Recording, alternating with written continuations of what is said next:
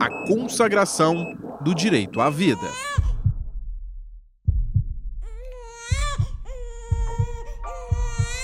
A vida só passou a ser considerado um direito de todos os seres humanos em nível mundial com a promulgação da Declaração Universal dos Direitos Humanos pela Assembleia Geral das Nações Unidas em 1948.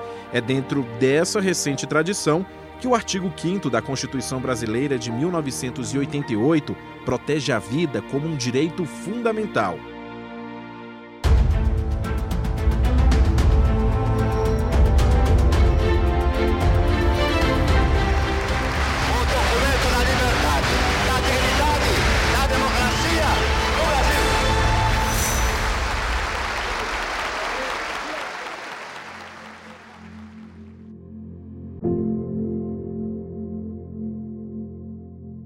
Vida com nome e sobrenome, desde o nascimento até a morte, e de graça para quem não pode pagar pelo registro. Ter uma identidade é o ponto de partida para acessar todos os outros direitos. Não adianta se oferecer o acesso à justiça sem se garantir de fato que as pessoas hipossuficientes possam acessá-lo. Para concretizar esse inciso 74, nós temos o papel importantíssimo da Defensoria Pública, que no inciso 77 o Constituinte garantiu a plena gratuidade. Ou seja, independentemente da situação econômica, a pessoa tem direito à gratuidade tanto para defender a liberdade de ir e vir ameaçada ou já prejudicada, já violada, e também para que possa ter acesso, retificar ou complementar seus dados pessoais. O artigo 5 inciso 34, traz o direito de petição e o direito de obtenção de certidões. Bem, ambos podem ser concretizados sem a necessidade de advogado e sem o pagamento de taxas. Em resumo, temos amplo acesso ao poder público em busca de nossos direitos. E, diante de qualquer conflito de interesses, o Poder Judiciário jamais pode fechar as portas, pois está escrito: a lei não excluirá da apreciação do Poder Judiciário lesão ou ameaça a direito.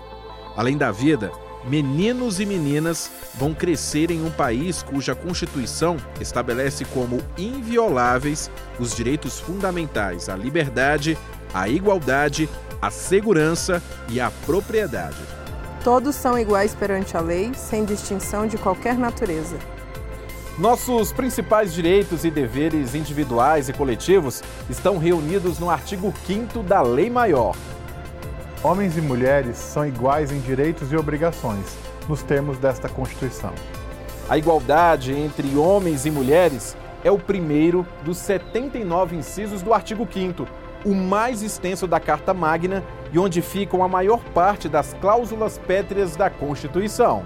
O Congresso Nacional não pode deliberar sobre proposta de emenda à Constituição tendente a suprimir a abolir certas matérias consideradas imprescindíveis, que estão expressadas no texto, são as cláusulas pétreas explícitas que envolvem o, o, a própria forma federativa do Estado, o voto direto, secreto, universal e periódico, a separação de funções estatais, que a Constituição fala de separação de poderes, e os direitos e as garantias, que apesar da Constituição falar de individuais, compreendem também as coletivas, que não são apenas aquelas do artigo 5 da nossa Constituição. Por serem direitos e garantias fundamentais, as poderosas normas do artigo 5 têm aplicação imediata mesmo naquelas hipóteses em que uma lei regulamentadora demore para ser editada.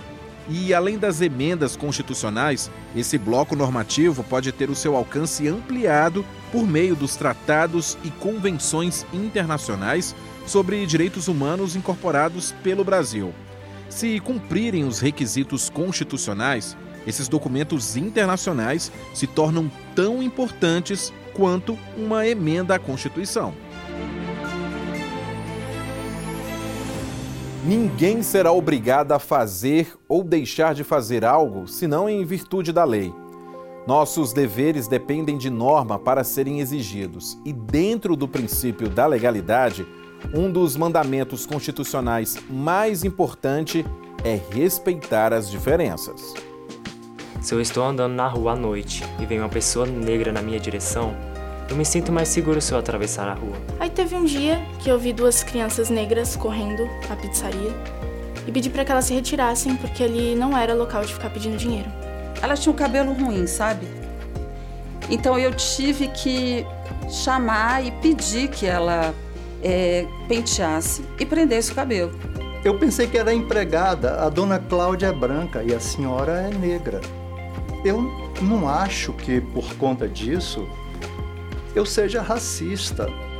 Mais do que reprovação, discriminação merece punição. Das sete constituições brasileiras desde 1824, a Carta Cidadã de 1988 foi a primeira a condenar explicitamente o racismo.